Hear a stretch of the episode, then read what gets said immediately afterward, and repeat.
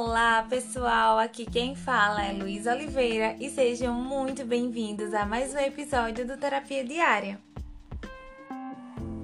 E aí, gente, como é que vocês estão? Então, o episódio de hoje está com dicas maravilhosas para você que está com dificuldade aí de se manter firme naquele comportamento que você está considerando ser muito difícil de realizar, se manter firme nos seus hábitos, tá desmotivado, tá desconectado dos seus valores, está sem entender qual a razão desse comportamento para sua vida, qual o motivo que te leva a realizá-los. Então, ó, já te indico aí de pegar um papel, pegar uma caneta ou um lápis para anotar todas as dicas que eu vou te dar, combinado?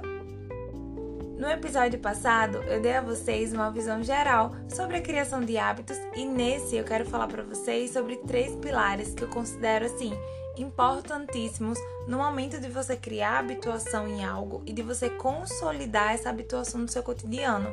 E se você perdeu o episódio passado, eu recomendo que quando você finalizar esse, você retorne para lá e também anote todas as dicas que eu dou. Enfim, pessoal, vamos lá para o primeiro passo, para o primeiro pilar que eu considero assim extremamente importante na hora da gente criar um hábito, da gente ter habituação em um comportamento. O primeiro passo que eu considero muito importante, né, o primeiro pilar, é você saber a motivação do seu comportamento. Qual é o objetivo que você quer alcançar na sua vida com ele? E assim, eu quero que vocês entendam que motivação não é vontade de realizar. Porque se a gente for esperar ter vontade de realizar alguma coisa, a gente só vai ficar assistindo séries e comendo uma pipoquinha o dia inteiro. E aí a gente tem que se livrar desse pensamento de que temos que ter vontade de fazer alguma coisa. Muitas vezes as pessoas não estão com vontade de trabalhar e mesmo assim vão trabalhar porque afinal é uma obrigação e isso tem a ver com, por exemplo, querer ser bem-sucedido na sua vida, é você querer dar uma vida melhor para, não sei, para os seus pais, para os seus filhos. E aí o que é que vocês precisam entender desse pilar? É você saber o porquê que você precisa realizar essa ação é você saber a motivação desse seu comportamento.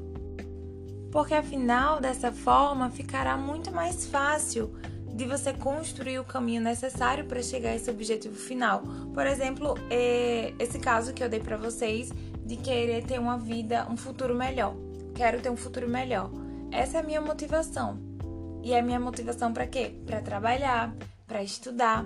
Então, essa motivação tem que ante ante anteceder, essa motivação tem que anteceder o seu comportamento. Resumindo, então, esse primeiro pilar é: saiba qual é a sua motivação.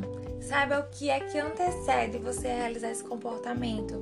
Lembrando que o que a gente faz hoje é o que constrói a nossa vida no futuro. Então, saiba o que é que você quer com esse comportamento, qual é o objetivo dele e se livrando da ideia de que você precisa ter vontade, que a sua motivação é a sua vontade, sendo que não é. A sua motivação é o que você pretende ter no futuro realizando esse comportamento hoje. E aí, mais um exemplo para vocês é o seguinte: no futuro eu pretendo ter uma qualidade de vida melhor, pretendo ser uma pessoa mais saudável. E aí eu sei que isso vai, vai me fazer bem, isso vai me dar um, um tempo de vida maior e o que é que eu. Isso é a minha motivação. E o que é que eu preciso fazer hoje para conseguir alcançar isso no futuro?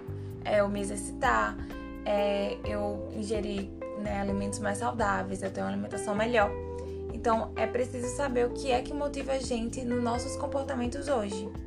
E obviamente não é fácil a gente largar a mão de ficar deitado ou de, não sei, de sair para algum canto e me exercitar. Não é fácil a gente largar a mão de, não sei, de uma coquinha, né? Sou apaixonada por Coca-Cola, de uma coca, de uma coquinha gelada, de uma fritura. Não é fácil, mas se a gente quiser alcançar os nossos objetivos no futuro, a gente precisa saber o que, é que a gente precisa, o que é que a gente tem que fazer hoje. E aí, pessoal, entendido o primeiro pilar, eu passo com vocês para o segundo pilar. O segundo pilar é fazer. Faça a ação. Faça independente de estar com vontade, porque lembrem que quando a gente realiza cada vez mais a ação, mais ela vai se tornar habitual, mais ela vai se tornar automática no nosso cotidiano.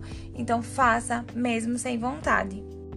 E é muito importante também que você se lembre que provavelmente você vai iniciar a atividade sem vontade de realizar, porque é uma atividade de alto custo para você, mas você vai terminar com a sensação de, poxa, consegui superar mais um obstáculo. E aí, todas as vezes que você conseguir realizar essa atividade e pensar, poxa, superei mais um obstáculo, você vai ver que você consegue realizar e que não é só por uma questão de força de vontade, é uma questão realmente de você de você estar tá lá tentando, se esforçando, se dedicando. E aí, quanto mais você fizer, mais isso irá ficar firme e consistente no seu dia a dia.